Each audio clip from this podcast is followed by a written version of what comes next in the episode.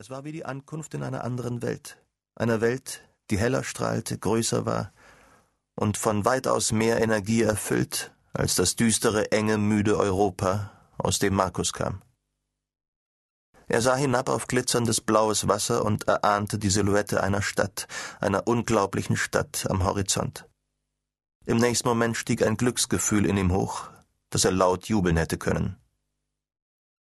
Wenig später standen sie in Schlangenlinien vor der Einreisekontrolle und sahen zu, wie Bewaffnete in Uniform mit Metalldetektoren hantierten. Es ging langsam voran, geradezu quälend zäh.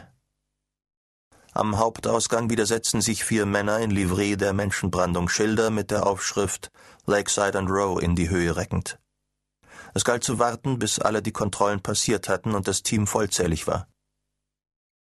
Auf einem Parkplatz in der Nähe warteten vier schwarze, langgestreckte Limousinen, und jemand witzelte, ohne wirklich daran zu glauben, dass man sie damit wohl in die Stadt fahren würde. Aber genau so kam es. Das Team bestand aus sechzehn Leuten. Es ging genau auf. Es war wie im Film. Sie fuhren auf die graue Skyline am Horizont zu, überquerten eine Brücke und rauschten nach Manhattan hinein. Himmel nochmal, er hatte es geschafft. Er war hier, wo er hingehörte, in der Hauptstadt der Welt, da wo der Puls der Zivilisation schlug. Die Wolkenkratzer wurden höher, Upper Manhattan. Der Firmensitz, ein grauer Bau aus der Gründerzeit, wirkte in echt kleiner als in den Prospekten. Aber es gab eine eigene Auffahrt. Die Limousinen hielten unter einem gediegenen Stoffdach und man öffnete ihnen die Türen. In Sachen Show hatten die Amis einfach was los. Man geleitete sie nach oben, auf eine Art, dass sie sich wie hochgeschätzte Staatsgäste fühlten. Oben begrüßte sie Irving Young, der Leiter Human Resources, höchstpersönlich. Durch offenstehende Türen erhaschte Markus einen Blick in die Büros. Traumhaft. Würde er überhaupt arbeiten können vor so einem Panorama? Die Skyline, ein Fluss, der in der Sonne glänzte.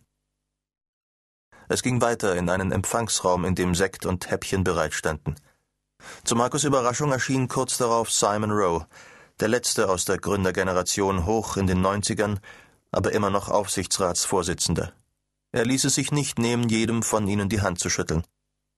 Man erzählte, er käme morgens so früh ins Büro, dass er den Nachtportier verabschieden konnte. Mit ergreifender Mühe erklomm Rowe die kaum knöchelhohe Plattform, auf der das Pult stand. Er faltete dann ein Blatt Papier auseinander und hielt eine Ansprache, die im Wesentlichen betonte, wie glücklich sie sich schätzen konnten, für die beste Firma der Welt zu arbeiten. Das Pathos war ein wenig dick aufgetragen, typisch amerikanisch eben, aber die Geste als solche beeindruckte. Der Seniorchef ging unter Beifall ab. Danach zerfiel die Stimmung von Empfang und Ankunft rasch, und schließlich hielt Markus es nicht länger aus.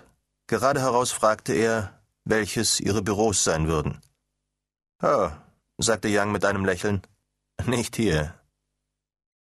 Die Entwicklungsabteilung, erfuhr Markus zu seiner maßlosen Enttäuschung, befand sich nicht mehr im Lakeside and Row Building, sondern im Gebäude des Technischen Service USA Ost in Pennsylvania, in einem Ort mit dem unwahrscheinlichen Namen Paradise Valley. Aus Kostengründen.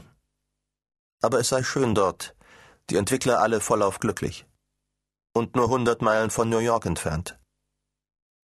So ging es mit dem Aufzug wieder hinunter. Tatsächlich, fast neben jedem Knopf prangte das Namensschild einer anderen Firma. Lakeside and Row residierten nur noch in den obersten beiden Etagen. Als sie unten ins Freie traten, waren die Limousinen fort, stattdessen stand ein grauer Bus in der Auffahrt.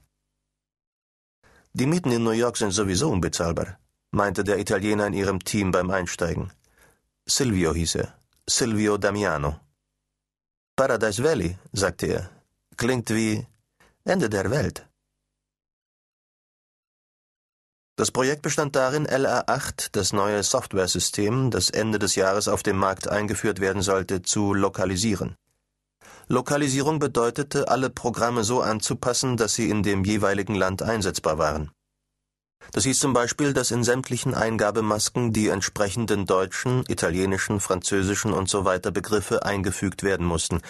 Benutzerhandbücher waren zu übersetzen, Schulungsunterlagen zu erstellen und dergleichen mehr